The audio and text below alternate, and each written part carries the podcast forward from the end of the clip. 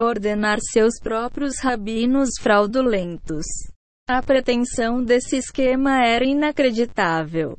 No entanto, com o poder que esses super ricos detinham e seus capacidade de aplicá-lo em todos os níveis da sociedade alemã, desde mídia à arena política, seu sucesso foi garantido em Alemanha.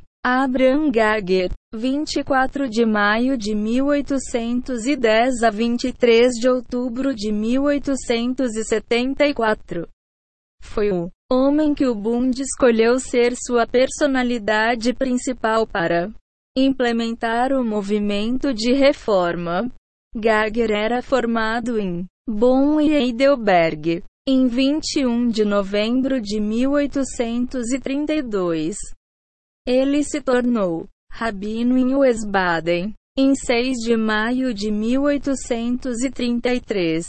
Ele foi contratado para casado com Emily Oppenheimer. Seu casamento ocorreu em 1 de julho de 1840. Eles estavam profundamente apaixonados então, e todos os seus vida conjugal Apesar do casamento ter sido concebido sob circunstâncias sinistras, pode-se perguntar por que Geiger estava noiva de Emily por um período de sete anos. 9. A resposta é que o casamento de Oppenheimer foi inventado pelos super ricos. Emily era neta de Gampel Oppenheim, que estava no círculo interno do Bund o irmã de Henrique Bernard Oppenheim, 1819 a 1880. Foi isso, Oppenheim, que foi um dos idealizadores de 1848. Revolução Comunista na Alemanha. Geiger estava em julgamento. Ele recebeu sete anos para formular uma teologia eficaz do judaísmo reformista. Ele fez seu trabalho bem. E antes de se casar, ele conseguiu fundar uma sociedade radical da teologia judaica na Alemanha, bem como estabelecendo uma estrutura organizacional dinâmica para a reforma.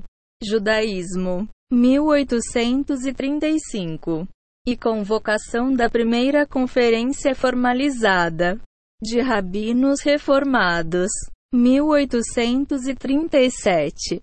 Devido em grande parte a Gager, a reforma 15 movimento tornou-se em 1850 o cisma judeu dominante em Alemanha, 10 tendo se tornado um grande sucesso. Ele capturou a lealdade da maioria dos judeus nascidos lá.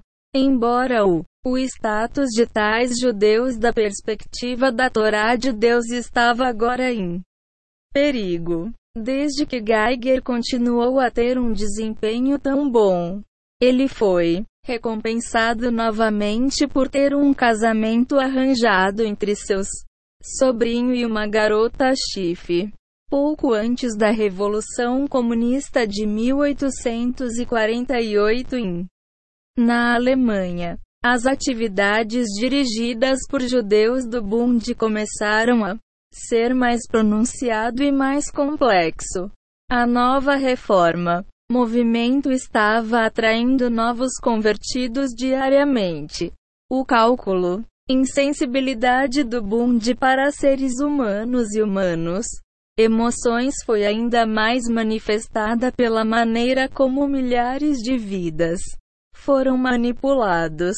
Pessoas que foram em grande parte atraídas por a reforma aceitou o movimento pelo valor nominal sobre o que eles considerado seu valor ou mérito intrínseco. Mal fizeram eles. Percebem que sua aceitação da heresia causaria sua descendentes totalmente perdidos para o judaísmo. Eles também não perceber que eles estavam sendo jogados por tolos e que vive estavam sendo brincados e usados por homens famintos por poder no altares de ambição, sucesso e política. O Bund concebeu dos planos finais para a secularização e destruição de judaísmo. Se os movimentos que eles montaram fossem sinceros, interessado em preservar o judaísmo e em agir como lacunas, eles alegaram. Eles teriam há muito tempo canalizado e educou as massas com seus vastos recursos em uma religião modo de vida em que a Torá é a autoridade central e a lei vinculativa. 16 Capítulo 4 Nascimento do negro ortodoxo. O ódio dos judeus bárbaros em relação ao rabinato excede o ódio dos gentios antissemitas em relação ao povo judeu. Talmud babilônico. Pesaquim 49b. O termo ortodoxo foi aplicado pela primeira vez aos judeus por Abraão. Furtado. 1756 a 1816. Em conexão com o Sinédrio. Conferido por Napoleão. Pouco depois, o nascimento da Reforma. O judaísmo enfatizou o uso do termo ortodoxo, aplicado primeiro ao judaísmo como encontrado na Bíblia, Talmud, Códigos e Responsa. Segundo, aos judeus que aceitam sua autoridade e que esforçar-se para obedecer às suas ordens. A designação ortodoxo. Além disso, obscurece o fato de que o que é chamado, na realidade, é judaísmo propriamente dito. Rabino Leo Ung Fundamentos de Judaísmo. União dos Ortodoxos. Congregações Judaicas de América. 1937. p. 4. Uma característica da divisão e conquista da psicologia do movimento comunista tem sido sua capacidade de instigar divisão entre grupos. Ao longo dos anos, fomentou Revolução acentuando as diferenças entre negros e brancos, asiáticos e ocidentais, jovens e idosos, proprietários e inquilinos, cristãos e judeus, muçulmanos e cristãos, e com o advento da liberal das mulheres entre homens e mulheres, mesmo marido e mulher, uma tática que a reforma movimento desejado para implementar era dividir judeus.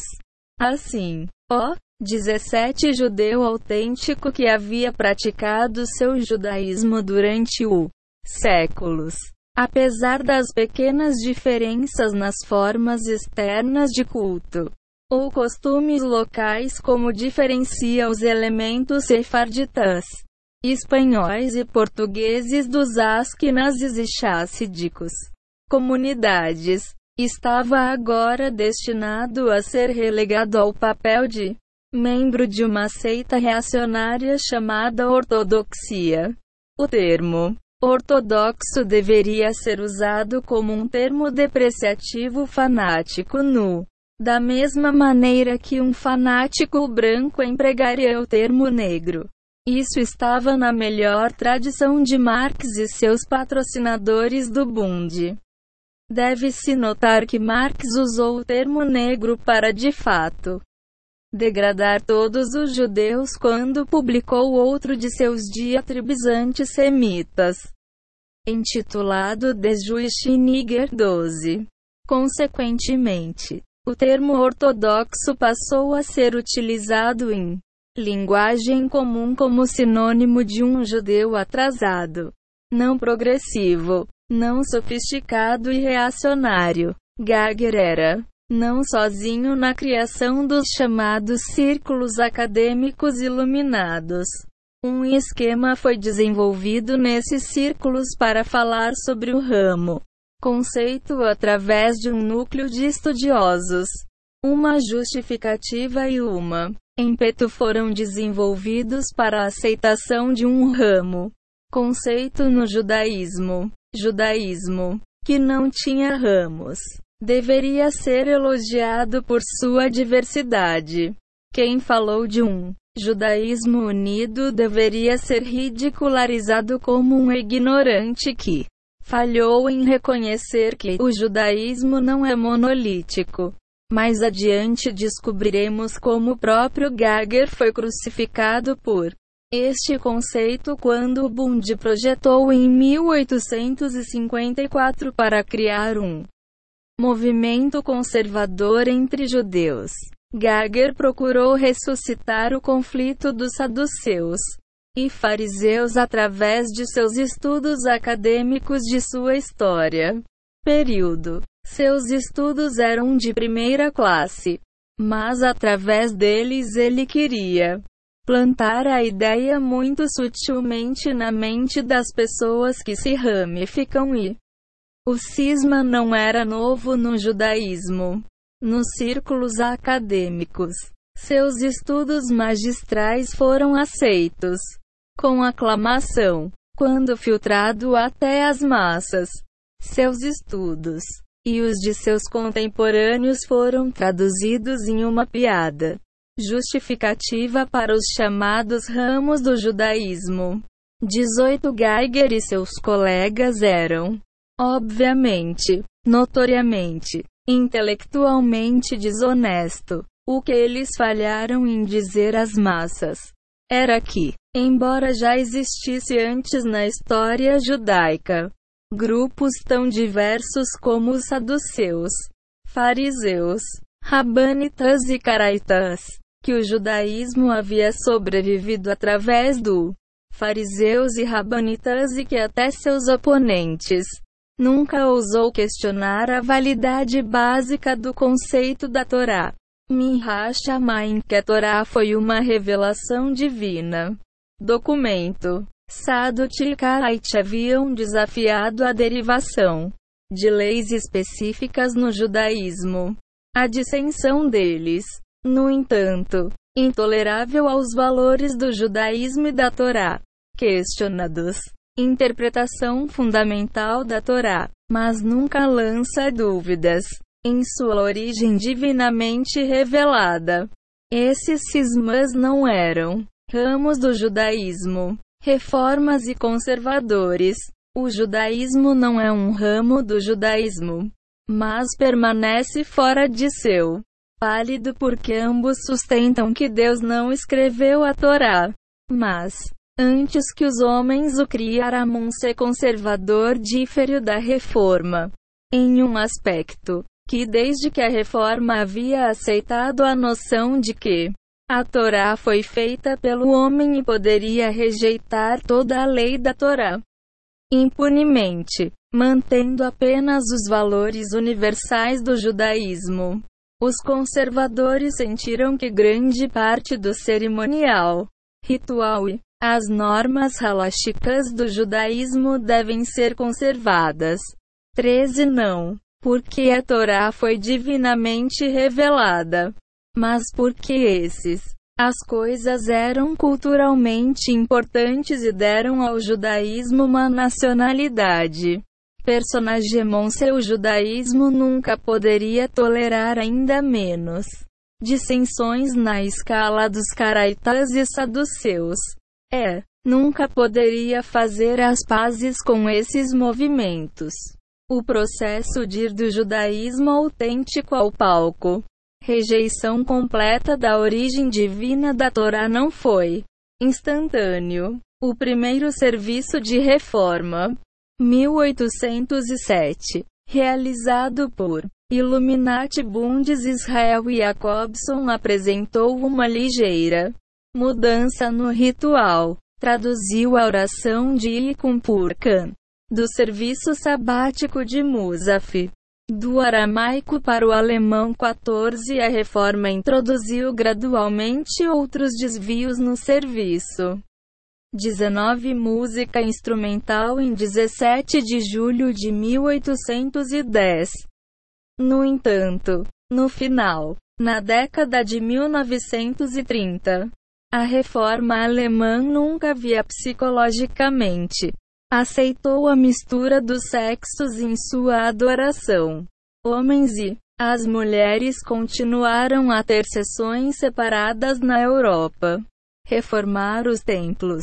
Apesar de blasfêmia a acreditarem que homens, não Deus, compuseram a Torá, mas mesmo essa ideia radical não foi repentino. Foi baseado em políticas básicas que parece inicialmente inócuo, assim como a Declaração de Princípios 1843 do Weren der Reformfreund de Frankfurt, Sociedade de Reforma de Frankfurt. Os princípios são lidos como segue: 15. 1. Reconhecemos a possibilidade de desenvolvimento ilimitado em a religião mosaica. 2. A coleção de controvérsias, dissertações e prescrições comumente designadas pelo nome Talmud não possui para nós nenhuma autoridade. Considerações dogmáticas ou religiosas. O impulso inicial foi filosoficamente caítico. Um ataque a o Talmud. O estágio intermediário foi a apostasia completa. Um ataque à Torá. No entanto, o estado final é ainda pior. Porque, embora os reformadores originais adotassem leis universais, ética das leis de Noide, hoje existem seguidores que agora pedindo a abolição da pena de morte em nossa sociedade, que endossam o aborto, que buscam justificar a tolerância de elementos que aprovam adultério e relações sexuais ilícitas, e que até incorporaram congregações homossexuais em sua estrutura e encontrar elogios para rabinos ateístas e em seus esquemas a moda dos clérigos reformadores Klausner e Sendra. Alguns até encontraram espaço para Jesus no esquema judaico das coisas. 20 capítulo 5 O paciente deslocado. Campanha russa. Aconteceu que, quando Moisés levantou a mão, Israel prevaleceu, e Josué dominou o povo de Amaleque com a espada. O Senhor estará em guerra com Amaleque. Ao longo dos tempos. Êxodo 17 horas e 11 minutos. 13. 16. Uma vez que Abraham Gager conseguiu formar estruturas organizacionais, a reforma estava pronta para expansão para outras áreas. O Bund decidiu exportar sua heresias para a Rússia e selecionou o Dr. Max Lilienthal. 18.141.882 para o trabalho. Lilienthal foi parcialmente bem-sucedido. Em 1840, ele conseguiu abrir uma escola judaica onde podia implantar as sementes da destruição contra o judaísmo. No em dezembro de 1841, ele lançou as bases para as escolas seculares judaicas patrocinadas pelo governo na Rússia. No entanto, Lilienthal não teve sucesso porque ele nunca tinha contado com o poder do grande rabino Chassid Kulubaviter que viveu em Rússia na época, chamado de Tzemach foi ele quem dissipou completamente esses esforços e ensinou a comunistas uma lição que eles nunca esqueceram.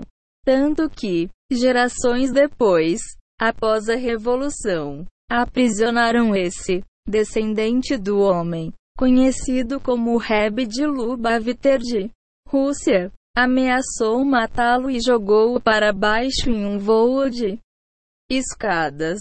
21 Um excelente relato dos eventos do século XIX deve ser encontrado em De Tzemachit Zedek e de Movement, da qual nos retiramos profusamente.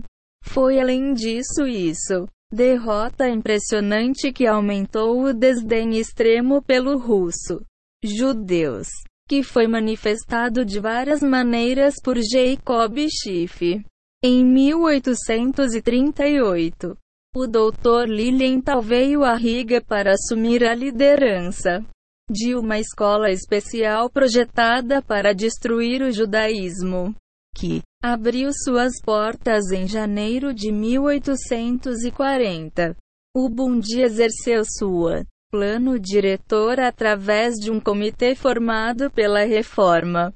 Funcionários: Philipson, Homberg, Mannheimer, Auerbach, 17. Lilienthal nasceu em Munique e se formou na Universidade de Munique. Para ter uma ideia de quão implacável a comitê foi, vamos examinar apenas um membro.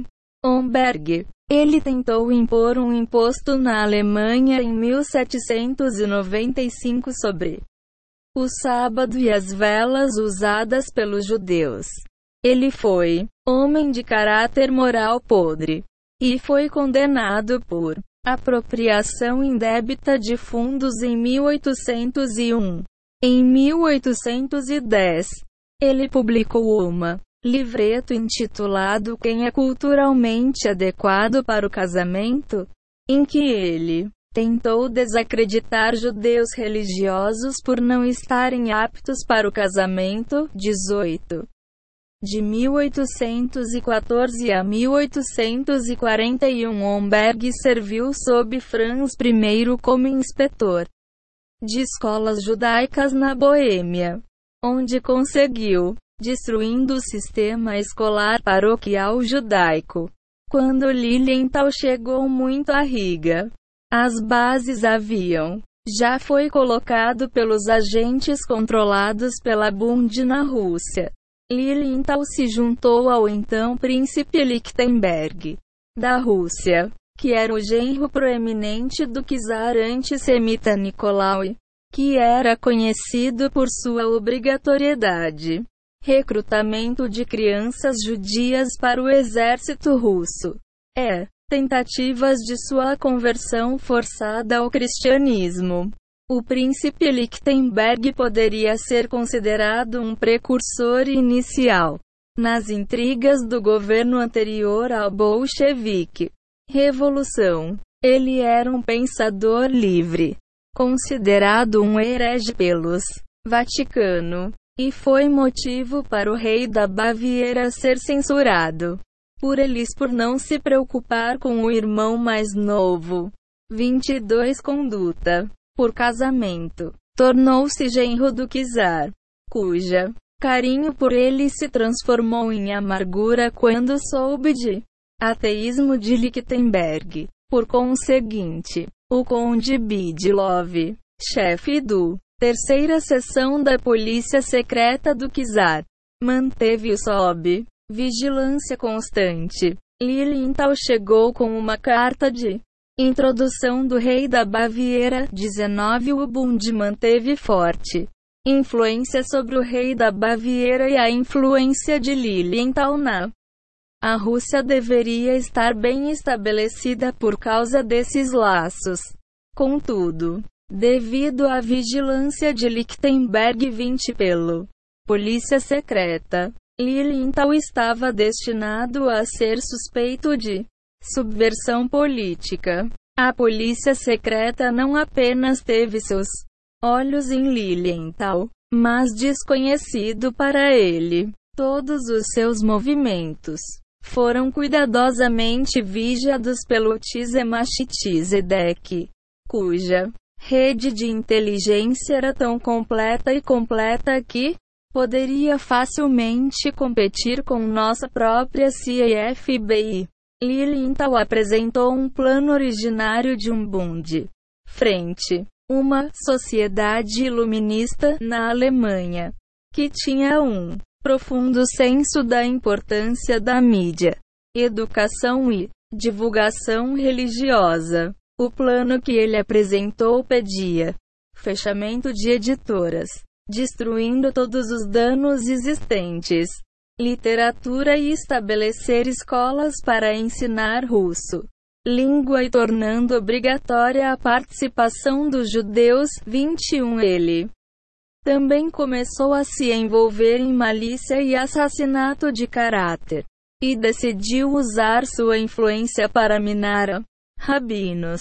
E especialmente os Tzemach Assim, Lilienthal afirmou que o Tzemach era um perseguidor de cultura e acusou-o de enviar emissários especiais para impedir que jovens judeus cumpram seus deveres como cidadãos, servindo nas forças armadas e publicando e distribuindo Chazidik, livros que estão repletos de seus ensinamentos de separatismo. Dr. Lilienthal e seus companheiros na Rússia fizeram concertos Ataques contra a Torá e o judaísmo. Agentes da sociedade foram despachados para espionar o Tzemach Tzedek. Eles também instigou a redação de dezenas de cartas denunciadoras, que chegava diariamente ao Ministério do Interior, Cultura e Segredo. 23 A polícia que falou contra líderes religiosos judeus e os principais comerciantes, aldeões ou proprietários cuja moral ou integridade eles não podiam comprometer. Essas cartas acusaram rebelião, desprezo pelo cristianismo, apropriação indevida de impostos, violação das áreas restritas, onde somente judeus podem habitar, contrabando, suborno e usura. 22. Em uma ocasião, Lilienthal tentou impressionar o conde Uvarov, o ministro da cultura. Ele afirmou que os rabinos tolerar todos os tipos de iniquidades antiéticas com os gentios, incluindo usura e deturpação. Além disso, ele acusou rabinos de pregar uma política de separatismo dos bons bairros gentios. E ele afirmou que o mais o ofensor notório era o santo Tzemach Tzedek 23.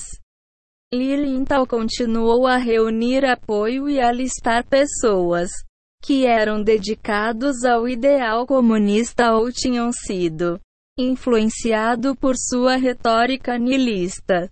Uma dessas pessoas assim, influenciado era um intelectual de alta reputação, cujo nome foi Monsieur A. Gansburg. Infelizmente para Lilienthal, Gansburg era uma pessoa intelectualmente honesta.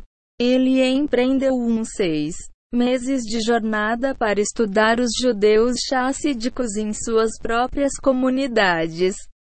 Como resultado da investigação de Gansburg, ele foi convencido de que os rabinos eram homens de bom caráter e intelecto incomum. Monse ele também observou que os leigos eram principalmente comerciantes e artesãos que lotaram as sinagogas três vezes por dia e todos estudaram a Torá, Mishnah, Talmud, lei judaica em seu próprio nível.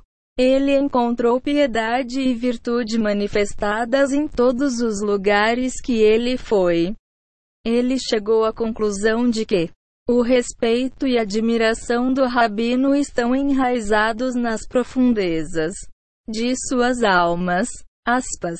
Em uma reunião especial de Maskilin, buscadores da iluminação, do capítulo de Vilna, o Dr. Lilienthal esperava grandes coisas.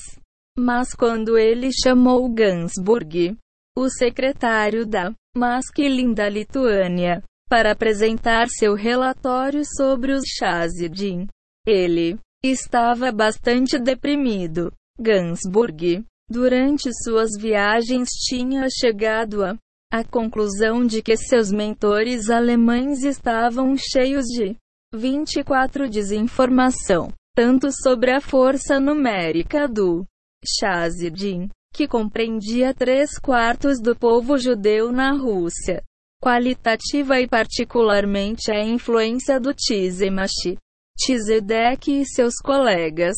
Durante essa reunião, o Dr. Lilienthal apresentou planos para trazer 250 professores qualificados, treinados e licenciados pelos alemães, para trabalhar em suas novas escolas. Ele também esboçou planos para sabotar o Tzemashi Tzedek, que incluía a acusá-lo de arrecadar fundos para uma potência estrangeira. 24 na Turquia. Para rebelião. Uma vez que os turcos estavam no comando em Israel. E os o rabino estava constantemente enviando fundos para apoiar seus instituições de caridade. Durante todos os anos em que Lilienthal esteve na Rússia, a pressão de acima do governo e pressão de baixo através de sua educadores e sociedades iluministas continuaram sendo aplicados para as comunidades judaicas para assimilar. Em 1844, o czar havia homenageou Lilienthal com um certificado de cidadania honorária. Lilienthal até conseguiu abrir um seminário rabínico falso em Vilna que foi dedicado em 1847 depois que Lilienthal partiu. Rússia. Durante todo esse período, o czar aplicou mais pressão de assimilar judeus com sua lei de recrutamento forçado. De modo que durante 1842 a 1843, 22 mil judeus foram convertidos em Cristianismo entre 1846 e 1854. 7 mil foram batizados, 25. No entanto, as coisas pioraram e finalmente vieram à tona. Em 6 de maio de 1843, a primeira reunião de um governo a Comissão 26 destinada a finalizar a assimilação judaica foi convocada. O Tzemashi Tzedek ficou fortemente em oposição para o que os conspiradores queriam fazer.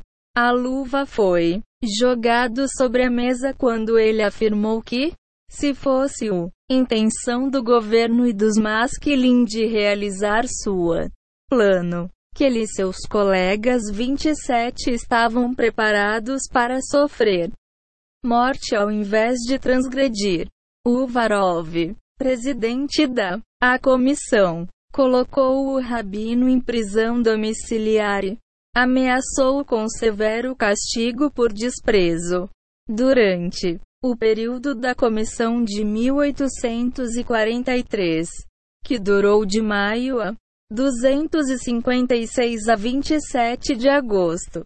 O Tzemashi Tzedek estava em prisão domiciliar, não menos de 22 vezes por períodos de um, dois ou três dias, o que aumentou a duração da comissão. Vendo que era impossível enganar a liderança judaica, Lilienthal sofreu a pior derrota de sua carreira na Rússia. 28. À medida que esses eventos se desenrolavam, o nome de Lilienthal tinha já se tornou um nome familiar para ateu 29 depois de ateu. Ele se tornou conhecido como apóstata imundo alemão 30 em círculos religiosos em toda a Rússia. O nome de Lilienthal era um descárnio. Ele foi odiado pelas massas. Quando Lilienthal percebeu que seu tempo havia acabado, no dia em que o Tzemashi Tzedek levantou-se com tanta força contra ele, ele enviou uma carta imediatamente a Abraham Geiger na Alemanha, chamando-o para venha para a Rússia para salvar o navio de afundar. Lilienthal tinha já fez acordos com Uvarov para ter Geiger Assumir uma posição de prestígio 31. 26 Capítulo 6 A queda de Abraham Gager. O Senhor levanta os mansos. Ele lança os ímpios para baixo, o chão. Salmo 147 para 6. Ao receber a comunicação do camarada Lilienthal, Gager cometeu o pecado imperdoável de colocar seu próprio interesses acima dos da parte. Aqui é reproduzido pontos essenciais retirados do texto da carta enviada por Gager para Max Lilienthal em Riga. Você sabe, caro senhor, que nos últimos meio século e mais, o centro de empreendimentos progressivos entre os judeus foi a Alemanha, e ainda está lá hoje. Desde que eu primeiro comecei a pensar e tive ocasião ainda muito cedo na vida, de meditar mais clara e decisivamente sobre esse assunto, ele, pelo desejo mais fervoroso de participar desses empreendimentos, sua própria fonte de origem tão ativamente quanto minhas habilidades permitir. Eu me preparei para essa tarefa com mais seriedade. Eu superei muitos escrúpulos e me expus. Muito desagradável no processo. No entanto, tenho firmemente aderiu à minha firme determinação de ser tão forte quanto possível uma voz de progresso entre meus irmãos. Louvado seja o Senhor, pois Ele abençoou abundantemente meus esforços. Eu não sou convencido o suficiente para acreditar que consegui grandes coisas para o bem-estar dos judeus. Mas eu sei que tenho sido contados nas fileiras daqueles que procuram se divorciar da religião verdadeira, da superstição e purificar o judaísmo da escória que o sobrecarregou. Eu estive entre aqueles que estão dotado de uma mente ativa para o Wissencheft para. Casamento que o Wissencheft convida e fé.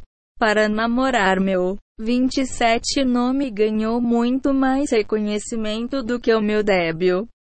Méritos merecem. E posso estar esperançoso de que o futuro esforços da minha parte trarão frutos adicionais. Graças a Deus meu Circunstâncias materiais também mudaram para melhor, e minha posição atual é influente. No entanto, ainda há muito a ser feito. Mesmo aqui, na pátria, que é o centro desse progresso. Eu, não ser negligente em meus deveres se eu fosse embora daqui em ordem. Para dar minhas energias a outro país, onde atualmente Apenas os efeitos posteriores de nossas próprias realizações podem ser sentidos. Não seria melhor eu ficar aqui como antes? Como o rabo do leão. Minha partida aqui não seria ingratidão grosseira para com meus irmãos na minha pátria e para a congregação aqui que trabalhou e lutou tão poderosamente para me pertencer a eles. E eu, poderia muito bem admitir, apesar de suas autoridades, me rejeite porque sou judeu. Ainda amo a Alemanha. Deve amar. Tem razões lógicas. Eu sinto meu próprio ser inextricavelmente entrelaçada com a Wissenschaft da Alemanha. Com toda sua seriedade intelectual, e quem poderia cortar o nervo fibra de seu próprio ser com impunidade. Assim, embora ela, em retornar para meus próprios esforços e os de meus irmãos para entrar cada vez mais completamente em sua vida, gentilmente nos exclui. Eu deve permanecer na Alemanha. Eu devo travar uma luta dupla contra o elementos reacionários entre os judeus por um lado, é contra as denominações privilegiadas que simplesmente ignoram todos coisas judaicas. Por outro, e devo esperar com esperança. Anseio por esse dia em que aquilo que já foi livremente dado em outro lugar nos será concedido aqui como o direito de. Aqui temos direito. GTPP 111 a 112. Quando Geiger usou a expressão cauda do leão, ele estava referindo-se à expressão talmúdica: é melhor ser a cauda de um leão do que ser a cabeça de uma raposa. Mas o duplo significado tinha a ver com os objetivos organizacionais do leão. Ou seja, ó, Bund. Esta carta foi uma sentença de morte para Lilienthal. De Bund foi mais seriamente agitado pela possibilidade do impacto de 28. O fracasso da reforma na Rússia sobre o progresso em outros países dos planos de destruir o judaísmo. O Bund argumentou que levou cerca de mil anos para o cristianismo se espalhar e se tornar uma religião mundial.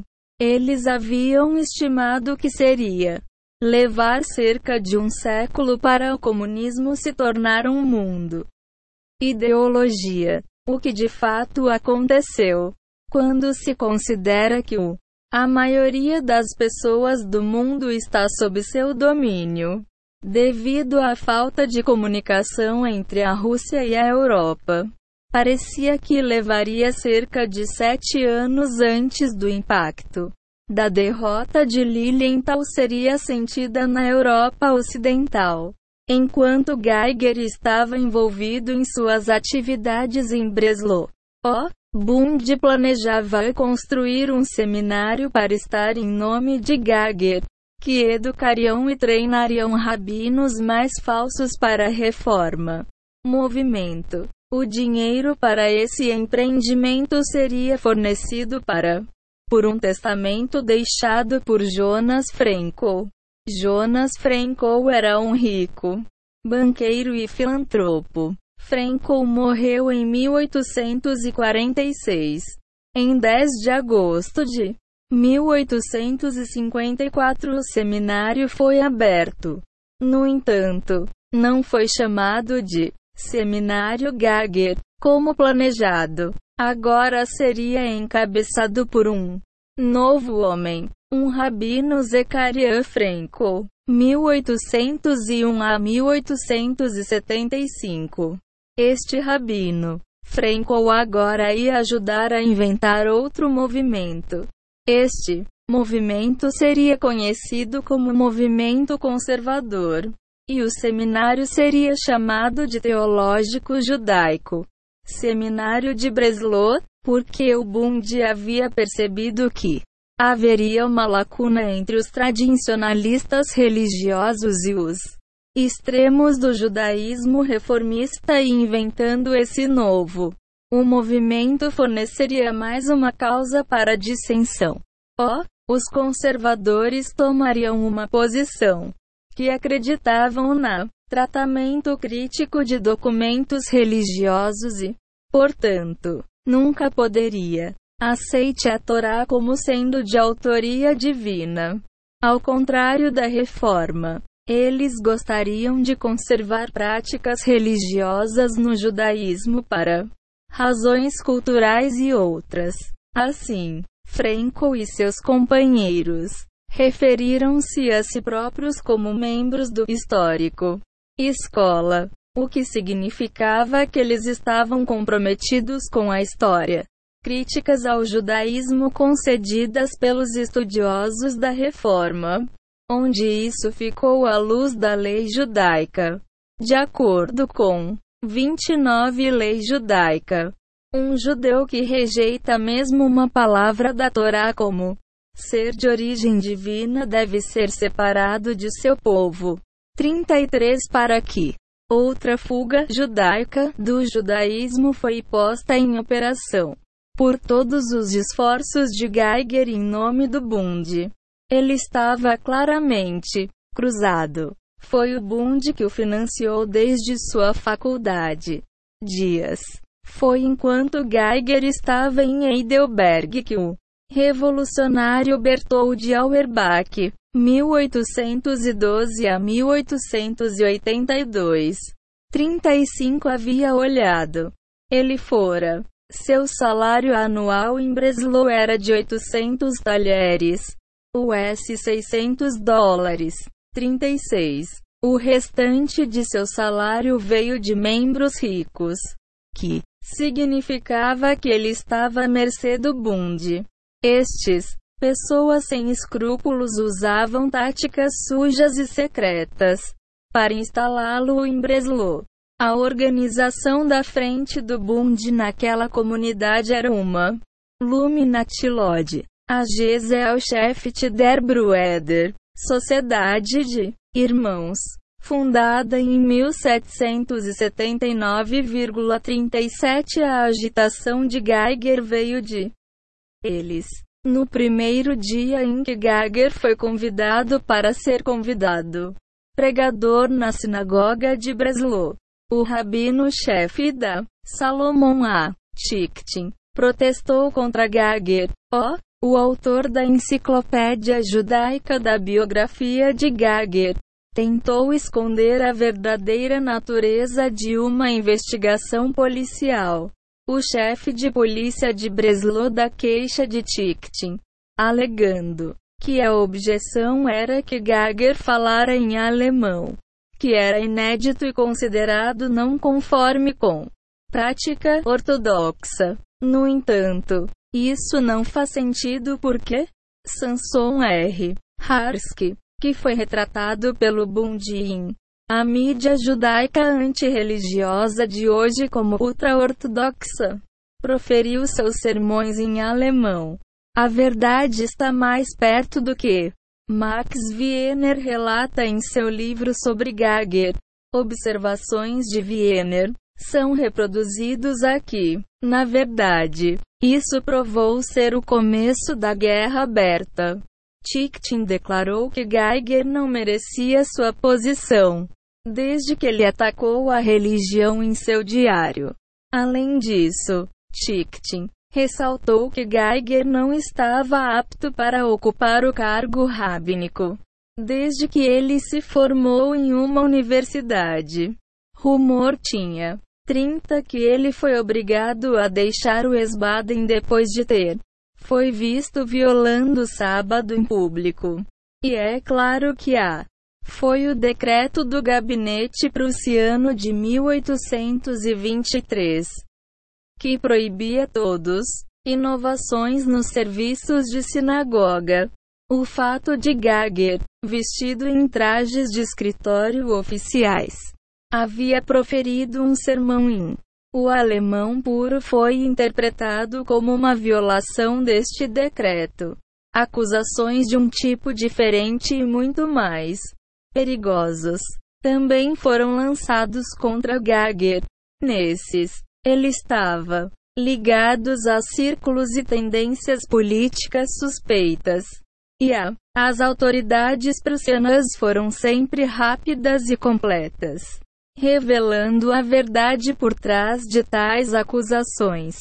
A representatividade de Berlim no Bundestag e em Frankfurt foi acusado de tarefa de conduzir uma investigação completa, enquanto Wiener tentou nos dar um histórico. Imagem precisa. Ele foi enganado pela propaganda esquerdista de naquela época que descrevia o judeu religioso como não progressista. Em vez de falar a língua de seu país adotivo de domicílio e oposição à iluminação e a uma universidade. Educação. Harsky e os outros grandes judeus religiosos intelectuais eram graduados em universidades. Harsky esteve em Bonn, universidade e conhecia Geiger. A educação universitária e os, os sermões alemães eram questões falsas.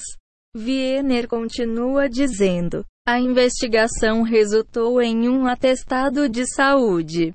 Mas, informações transmitidas ao longo das gerações no Frankfurt Community 38 até os dias atuais indica que imensos subornos foram pagos para esconder sua afiliação política.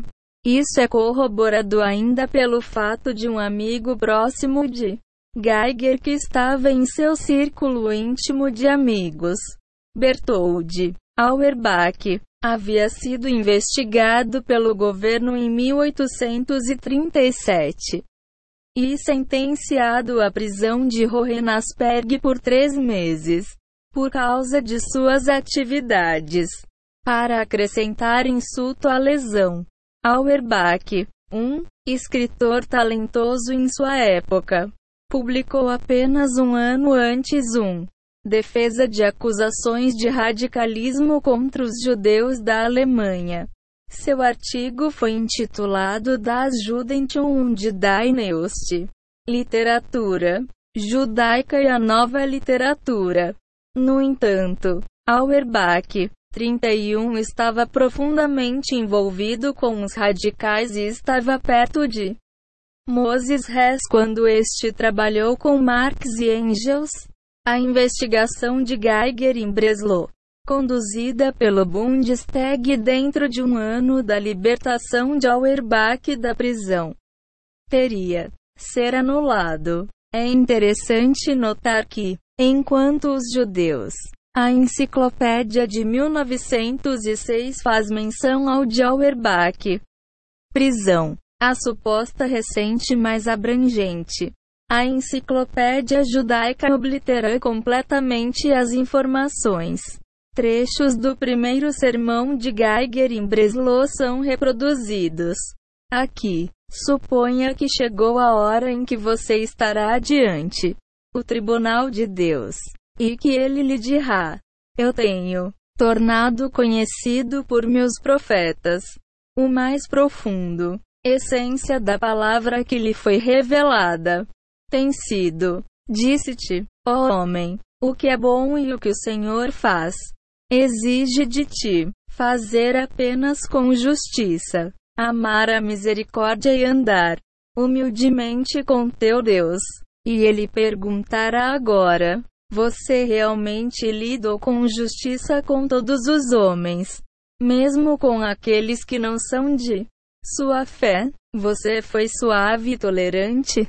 Você não. Em autojustiça presunçosa substituindo seu próprio valor e sua própria piedade, esquecida de mim, seu Deus. Se você deve, então responda, já que não pode haver ocultação de culpa diante da onisciência divina. Ó Senhor, tenho aderido a muitos estatutos e os mantive com cuidado e escrupuloso, mas tenho nem sempre foi justo. Você não perceberia que tinha valores eternos negligenciados por causa de coisas transitórias. Há um conto antigo sobre uma disputa entre palha e restolho. E palha. Cada um desses três se vangloriava de que o campo havia sido semeado apenas por si, o grão de trigo. No entanto, ouviu a discussão de longe e disse: Espere até o dono do campo vem, e então veremos por quem a semente foi semeada. E eis que na época da colheita o proprietário veio. Ele jogou a palha no chão, queimou a palha e jogou a palha no vento. Mas ele juntou os grãos de trigo e guardou-os com cuidado. 32 Assim, também, meu israelita, Esteja muito atento ao puro e genuíno grão de trigo em sua fé, do puro temor de Deus, para que você trabalhará em prol do bem-estar da humanidade. O exterior, a concha, as formas rituais, são apenas portadoras do espírito em que o espírito se torna visível e pelo qual pode amadurecer. Mas não Esqueça que eles não têm mais utilidade para a piedade. Uma vez que não mais suportar esse espírito dentro deles.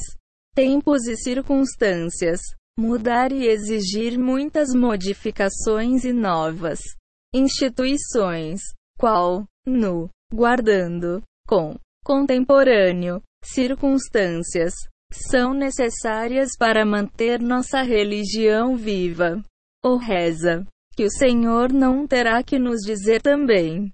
Eles têm me abandonou a fonte das águas vivas e as cortou. Cisternas, cisternas quebradas, que não podem reter água.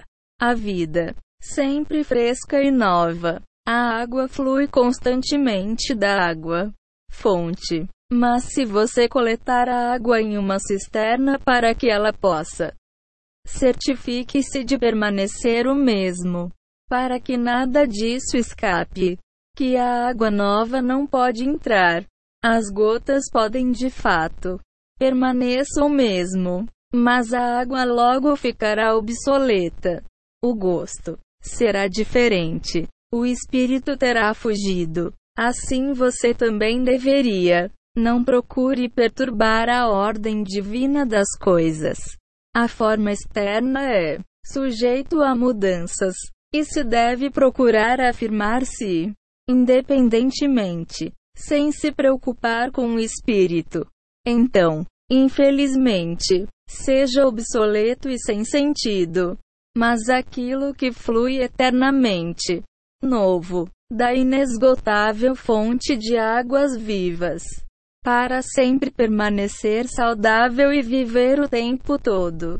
Portanto, meu israelita, não reclame quando lhe parecer que as coisas estão mudando.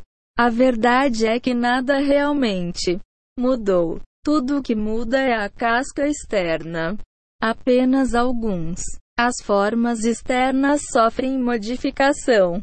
A essência das coisas permanece intacta. Não tema e não se deixe enganar pela conversa ardu. Tolo que vê algumas concessões para os tempos como equivalente a um colapso da fé. Mas você também não deve permitir ser enganado por aqueles que rejeitam o todo. Fé de Israel apenas porque algumas formas externas não são mais ao seu gosto. E quem diria com os israelitas em o tempo de Ezequiel? Nossos ossos secaram, e nossa esperança é perdido. Nós somos limpos. Não, nossa esperança não está perdida. A verdade, a fé de Israel permanece inabalável. GTPP 247 a 248 33 Note-se que Geiger estava lançando as bases em este sermão para a derrubada do judaísmo.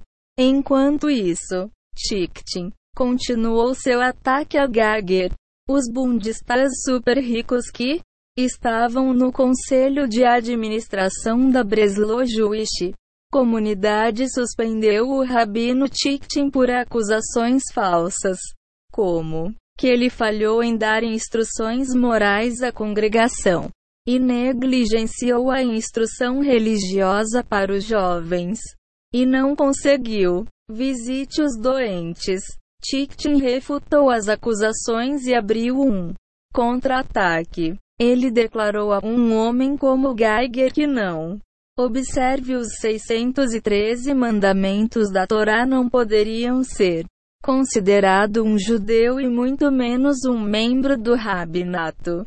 A defesa de Geiger era ridícula. Ele alegou que o Talmud aboliu alguns dos mandamentos da Bíblia. Deve-se perceber que o histórico de Geiger era religioso. Ele veio de um lar judeu atento. E sua irmãos, diferentemente dele, eram meticulosos em suas religiões, observância. Como resultado de sua queda da graça, Geiger atacou Costas em 1854. Quando abriram o seminário Breslau, Geiger lançou um novo livro de oração, que foi um tapa na cara ao movimento de reforma. Até aquele momento, a reforma a Alemanha utilizou uma liturgia radicalmente revisada que havia sido publicado em Hamburgo em 1818. Agora Geiger a quem o público, aclamado como um grande reformador, lançou um livro de orações. Isso era mais tradicional 40. Tudo isso aconteceu com Gagger por causa da queda da reforma em Rússia. Lilienthal nunca poderia voltar à Alemanha para enfrentar a música